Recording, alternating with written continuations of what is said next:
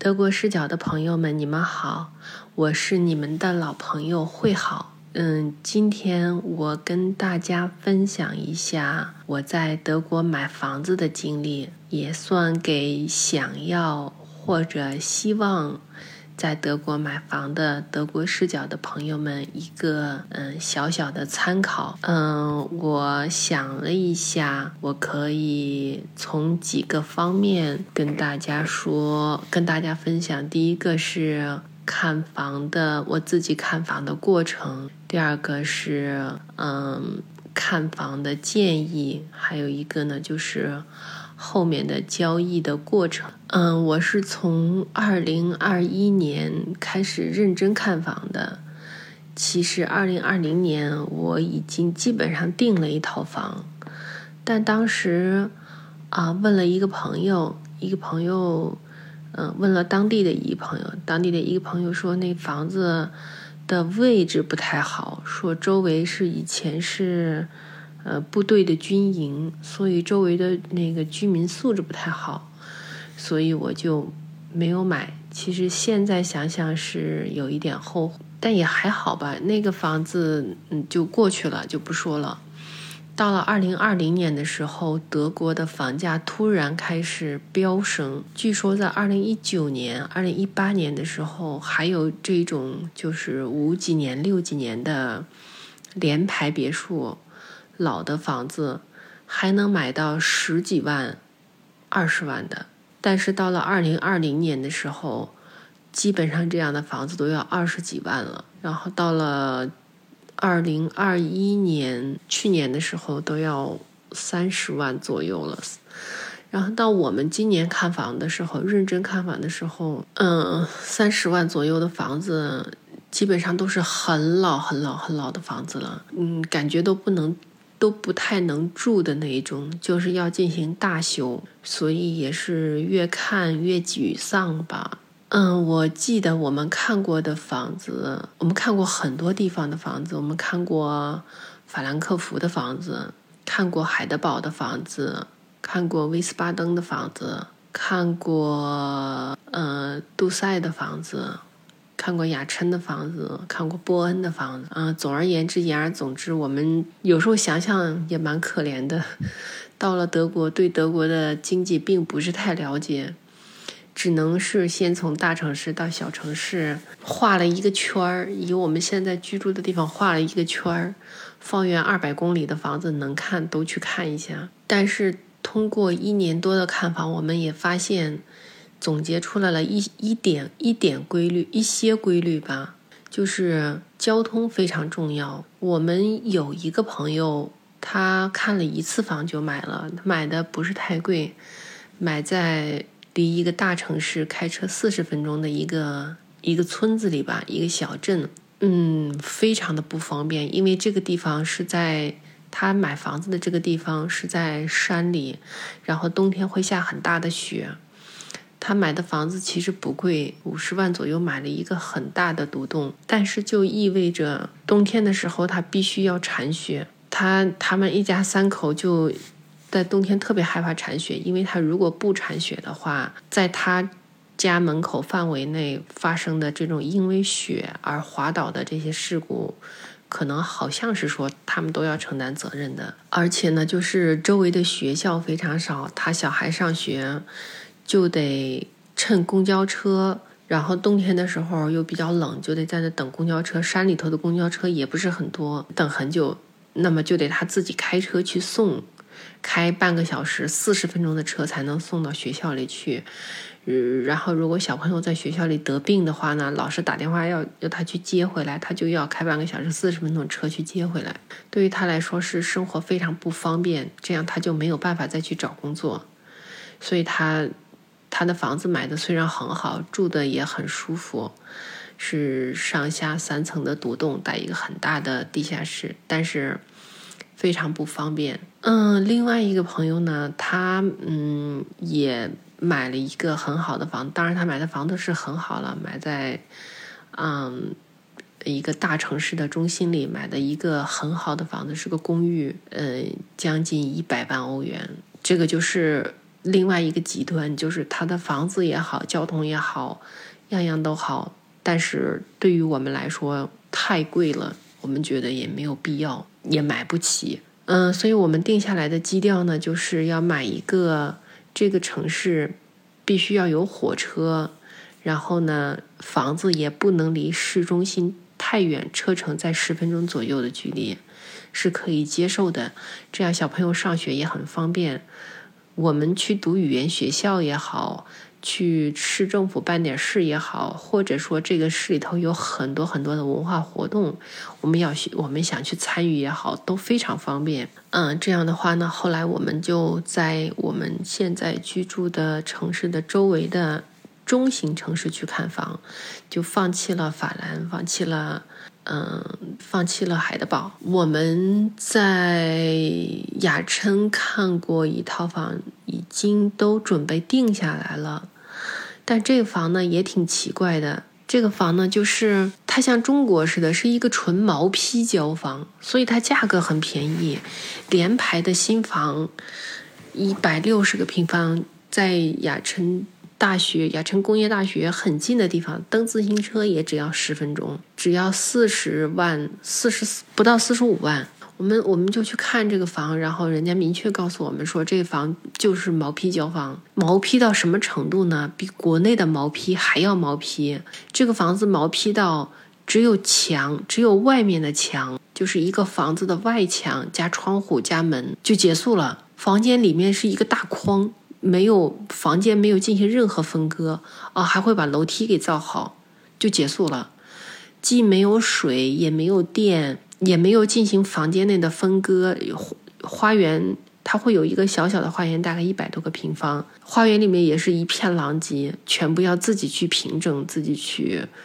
去搞。然后我们都觉得很奇怪，我们说不是说德国交房都是精装修交房吗？为什么会毛坯到这种程度啊？然后人家说我们现在因为乌克兰战争，没有没有没有人工，找不到人工来做这些事情，然后也买不到原材料。然后卖房的售楼售楼处的那个销售就告诉我们说，这个房子不是很适合你们，因为我们德语也不是很好。他说这房子不是很适合你们，因为去开通水电去做这些事情都要大量的沟通，还要买保险，对于你们来说就是太累了。然后这个女销售就给我们推荐了一套公寓，也是新房。一百个平方左右，大概五十几万，还是蛮贵的。它好就好在它是属于精装修交房，有电梯也有车库，但是不送厨房。那我们想厨房嘛，这个自己可以弄，就也决定。就是我们已经预定下来了，就已经开始准备申请贷款。然后这里又说到德国的银行很有意思，在我们申请贷款的过程中，银行调取了这个房地产开发商的土地的资料，然后他们发现开发商在土地的资料里面，在土地检测的过程中，发现他们提交到报告里有这个土地之前有过有埋藏过爆炸物，然后现在已经排除了。这个资料，然后银行认为他们的开发商提供的检测报告不知道为什么，就是银行说我们要再委托一个另外我们认为更权威的第三方进行第二次的土地检测，然后要增加一笔费用。我们一方面觉得增加这笔费用要几千欧元，价格也不便宜；另外一方面心里也打鼓，不知道这个。这个底下，它这个土地检测到底是爆炸物，它是有没有放射性，有没有有没有害？后来我们也放弃了这个房子。嗯，我们看过很多很多的房子，后来我们在波恩还看过一大批，大概看过十几套的公寓。嗯，要是在市区呢，如果这房子在市区呢，就是非常老的房子，老的公寓。波恩的房子就比较贵。三十万、四十万左右，只能买个两房的公寓。如果两个卧室的公寓，如果要买三个卧室的公寓的话呢，就要五十万以上了。那我们觉得五十万欧元买个三个卧室的公寓，又觉得呢有点太贵了。但是三十万、四十万的公寓呢，要么它是离市中心很近，但是房子很老很老的，也是没有电梯的。那个居住的小街区呢，也不是很好。如果这个街区很好，然后房子大概是八几年、九几年这样，不算很老的房子呢，又是离市区要开车个十分钟左右，其实也不是很方便。然后呢，我们还在我们当地，我们现在住的这个小城市，这城市呢就是离雅琛、离波恩、离科隆都不远。这个小城市大概十万个人口，也的小镇上也看过一套房。这个房呢，大概开车到这个城市呢，也就十分钟，正好符合我们的要求。这房子是个九几年的房子，我们一看，哦，这个特别好看房的时候就觉得哇，这个房子太火爆了，四十几万的一个小独栋，带一个四百平方的院子。我们觉得这房价呢稍微有点低，自己也感觉有点低，就去看了。看房的时候就特别火爆，从早上十点到下午六点，一直，因为都是预约制嘛，一直都在有人看房。我轮到我们看房的时候，已经下午五点多了。然后这个女销售开诚布公的告诉我们说，这个房子呢是发生过火灾的，呃呃，房东在度假，然后房子起了大火，不知道为什么就起了大火。房子的前半部分朝花园的那一半部分是烧掉的，然后后来重新。呃，重新整修的，就就是这个房子里面没有人员伤亡，但是房子是全部烧过，然后烧了一半儿也没有拆掉，就是在拆掉了一半的基础上，把烧掉的那一半和没有拆掉的一半重新组合在一起，就是是一个大大修过的房子。问我们在乎吗？然后我我和我先生我们两个对视了一眼，然后毫不犹豫地说不在乎。就他，我们我们现在就可以告诉你，我们买这个房子，我们我们愿意买这个房子，我们现在就可以下定金。然后这个女销售说：“奶奶，要订的人太多了，嗯，我给你们一个一个，我会给你们发一个合同，然后你们写上你们打算挪他的，就是做公证合同的日期和价格，然后我来通知你们，到底你们有没有可能被买到。”然后我们写回来的时候，写这个日期的时候，我们就填了一个，我们随时可以去做诺塔，随时可以做去做公证。然后我们还主动，嗯，加了两万欧元，就主动加价了两万欧元。然后过了三天，这个女销售就回跟我回复了，说房子已经卖掉了。我们嗯也没有，就是加价也没有抢到这一套被大修过的房子。然后当时就特别沮丧，后面就还看过一套房子，是在我们这个市市区的，当时是三十五万左右，房子比较老了，一九五几年的房子，但是呢是一个联排别墅的边套。嗯，带一个三百个平方左右的院子，我们就马上就跟中介约，说我们要看这个房子，因为觉得价格还好嘛。然后我们也找到这个房子了，还自己跑到这个房子的外面去看了看。看的时候，我们两个还挺纠结的，觉得这房子吧有点老，然后呢，可以想象出呢客厅也不会很大，到底要不要呢？然后后来呢，我们另外一个朋友。就是一个做中介的朋友告诉我说：“你们根本就不用纠结，三十万、三十五万左右的房子，你作为中国人根本就不可能买到，因为德国人他们都是零首付买房的，他们能够贷款的金额一般就是三十万到三十五万，是他们贷款的上限，所以这个价位的房子基本上你们是抢不到的。你们看的这套房子，有三百五十个人在排队。”你们觉，除非你们一次性付款，全部现金付掉，不用贷款，可能会有竞争力。然后他这么一说嘛，我们就想，要不然借点钱就一次性付款吧。开看房的时候跟人中介说，我们借钱，然后一次性付款，我们抢个先机。结果呢，都没轮到我们看房，这套房就卖了。哎，看房的历程确实是非常让人沮丧。也是机缘巧合，在特别沮丧的时候，有一天就在刷这个德国的房子 APP，突然看到了，就是我特别喜欢的一套房子，以以前就很喜欢的一套房子，他在开发商手上的时候，我就知道的这套房子，他之前挂的价格非常高，然后我那天一刷呢，我发现它降价了。然后我就立刻跟中介约看房，然后约到以后我们进去一看，这个房是个是个新房，是二零二一年的新房，哪哪都特别舒服。房主呢，是因为，嗯，他是一个呃在德国出生的外国人，然后他因为，哎，这个理由真的是千奇百怪。他是一个博士，然后他因为就是认为德国在和在在在俄罗斯和乌克兰的战争中，德国太蠢了，做出了一些极其愚蠢的决定。他觉得德国是没有未来的，所以他和他老婆商量完了以后，他就把他的房子和所有的一切全部卖掉，回他们原来的原来的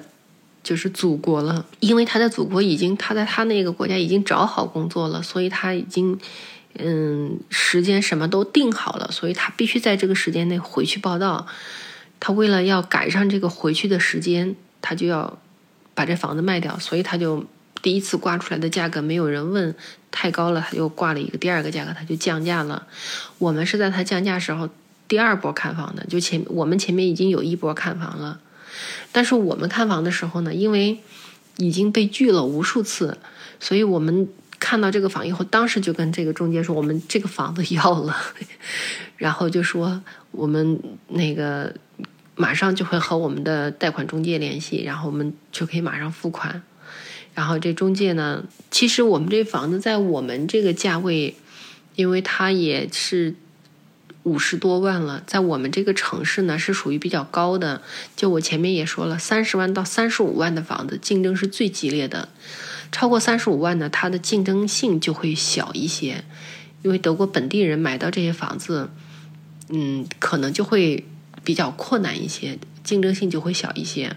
然后中介当时看我们当当即就决定要买，甚至都没还价，也很吃惊，特别开心，就帮我们把这套房子锁定了。嗯，然后前天上个星期我们已经去做了呃挪踏，然后我们现在也拿到了挪踏合同。所谓挪踏就是公证，就是对买卖。这个买买卖合同进行公证，一般来说，公证完了以后，这房子基本就落地了。我们因为现在还是在租房子，所以我们公证完了，当天公证出来了以后，就马上和家人朋友们分享了这个消息，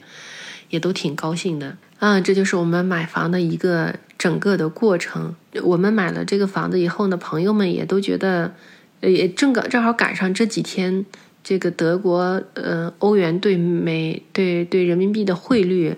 一直在往下跌，所以朋友们也都觉得我们这机会赶的挺好的。这样的话呢，就是也也也也也稍微划算一些。哎，但是我就觉得一块心一一个石头心里的一个石头落地了吧。总结下来还是那个感觉，买房这个事情真的是要看缘分的。我们之前看了那么多的房子，有些房子甚至都已经定下来了，但是总有一个原因让我们买不成。就像我妈一直安慰我说的那样：“你买不成是因为有更好的在等你。”我也把这个话送给现在想买房的朋友们：你们现在还没有看到中意的房，是因为